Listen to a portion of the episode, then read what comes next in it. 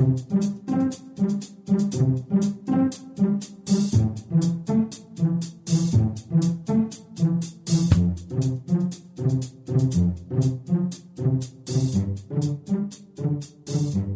Здравствуйте, дорогие слушатели «Молитвы за мир». Сегодня с вами Константин и Александр. И сегодня нашу передачу мы начнем словами одной из мудрых притч. Однажды старый священник в церкви обратил внимание на одного человека, который всегда забегал рано утром, вставал на колени, быстро что-то бормотал под нос, вставал и уходил. Однажды священник решился подойти к старику и поговорить с ним. И старик ему рассказал.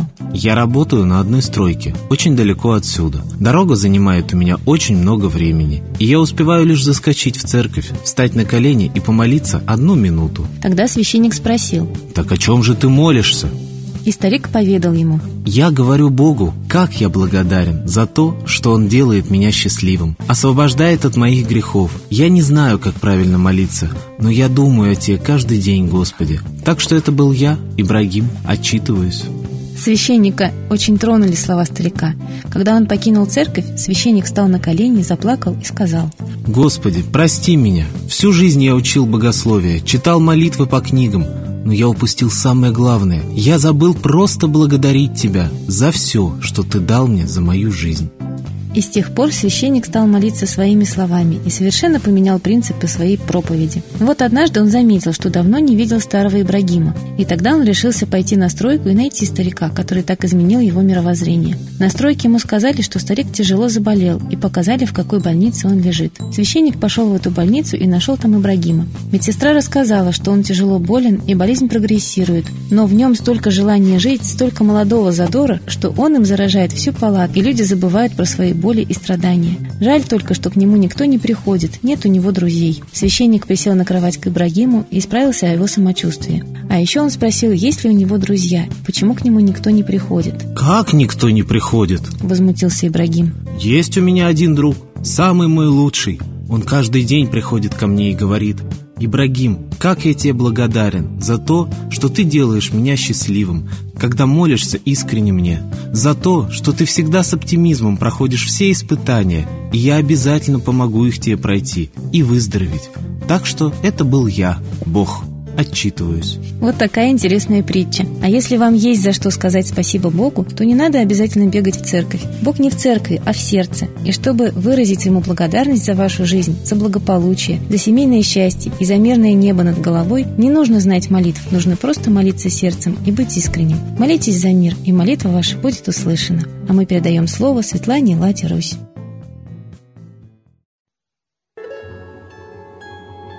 Уважаемые граждане России, хочется говорить о хорошем, но наша жизнь нам несет сплошные проблемы и, самое главное, очень страшные неожиданности. Например, терроризм, который может и не быть организован армией Гладио. Вот появляется психический терроризм, буквально с помощью зомбированных людей, которые начитались интернета. И об этом говорит очередной теракт в Тель-Авиве. 36-летний палестинец просто так взял нож и пошел резать, находясь в эффекте. И оказывается, специалисты израильской контрразведки Шабак проанализировали более 60 терактов, которые прошли в регионе за полтора месяца и заявили о появлении в Израиле неведомого ранее спонтанного терроризма. То есть это, как правило, молодые люди до 25 лет, не женатые и не замужем, начитавшись в интернете страшной информации, хватают нож и идут резать. Все мы знаем, что средства массовой информации сейчас используются тайно профессионалами, психологами, психотерапевтами, черными, которые умеют зомбировать. Зомбируют телевидение, зомбируют интернет. И люди со слабой психикой, внушаемые, поддаются очень быстро этому зомбированию. Мы понимаем, что есть психогенераторы, их много. Некоторые служащие, которые работают на психогенераторах, сами рассказывают, что они там работают. Психогенераторы – это излучатели эмоций. Эмоции можно излучать. То есть это электромагнитные волны.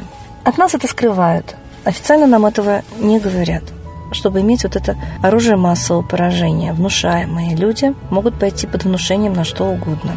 Есть даже случаи подмены личности. Я думаю, что этим нужно интересоваться. Сейчас идет оружие именно психическое в первую очередь. Климатическое, психическое, лазерное, лучевое, то есть не огнестрельное. Тайное оружие употребляется очень серьезно. Климатическое оружие еще было в Советском Союзе, и американцы в Вьетнаме использовали, вызывали ливни тропические для того, чтобы затопить джунгли с партизанами. Абсолютно аналогичное явление было в Крымске, но об этом тоже молчат.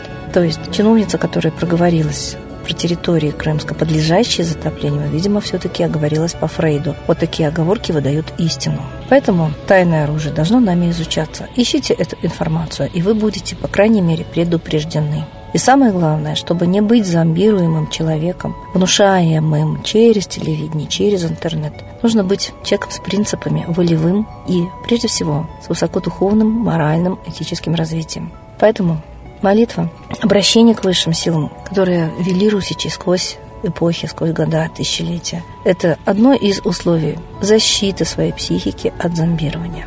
Я думаю, что если мы все обратимся внимательно на свою психическую, психологическую сферу, начнем ее защищать, начнем думать о душе, о нервах, о психике, а не только о материальных вещах, мы достигнем очень многого и очень быстро. С Богом! Спасибо Светлане Ладе Русь, а теперь торжественный момент – единая молитва за мир.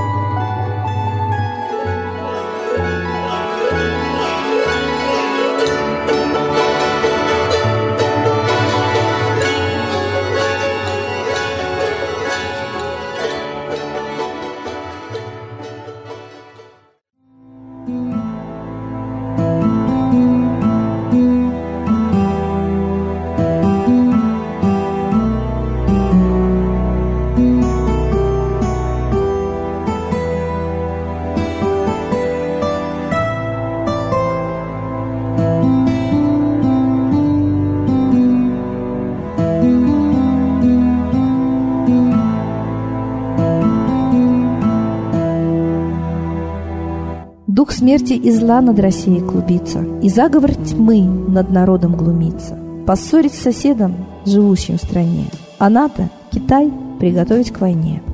Желтые люди на землях Востока Ждут лишь сигнала сразиться жестоко.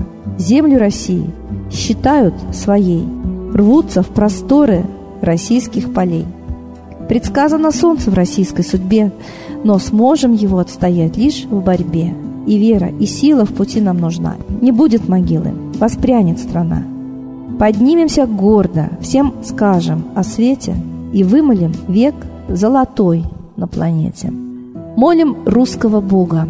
Прости наш народ. Дай нам к счастью дорогу. Прости наш народ.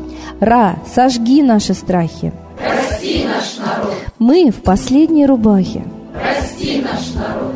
Молим солнце вернуться.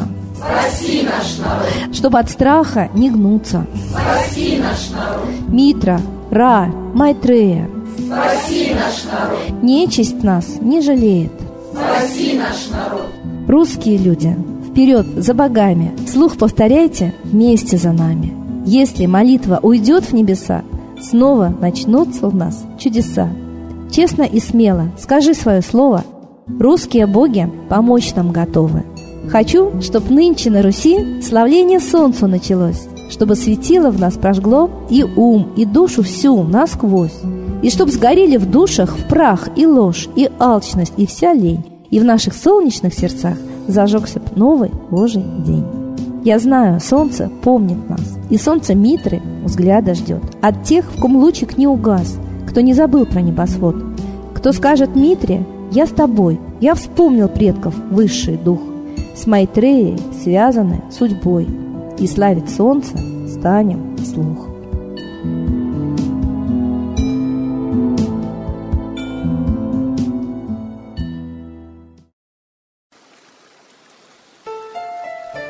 Новый порядок несет сатана. Миру готовы мор и война. Русские боги, спасите страну. Трусости, лени, простите вину. Митра родителем был нам небесным, стал он Майтреей великим, известным. Слышит он русского люда мольбу, помощь нам шлет, коль идем на борьбу. Владыка Майтрея, нам помощь пошли, погибель убрать от планеты Земли. Твои легионы пошли нам с небес. Народы с мольбой ожидают чудес. Господи, разум народам верни. Вновь наступили тяжелые дни. Снова войска на готове стоят. Снова на смерть посылают брат поднимается снова на брата, мы в эгоизме и лжи виноваты. Верим предателям рода людского. Мир наш над пропастью гибели снова. Полный, тотальный контроль наступает. карта раба нас свободы лишает. Просим о помощи, молим о чуде, чтобы прозрели и выжили люди.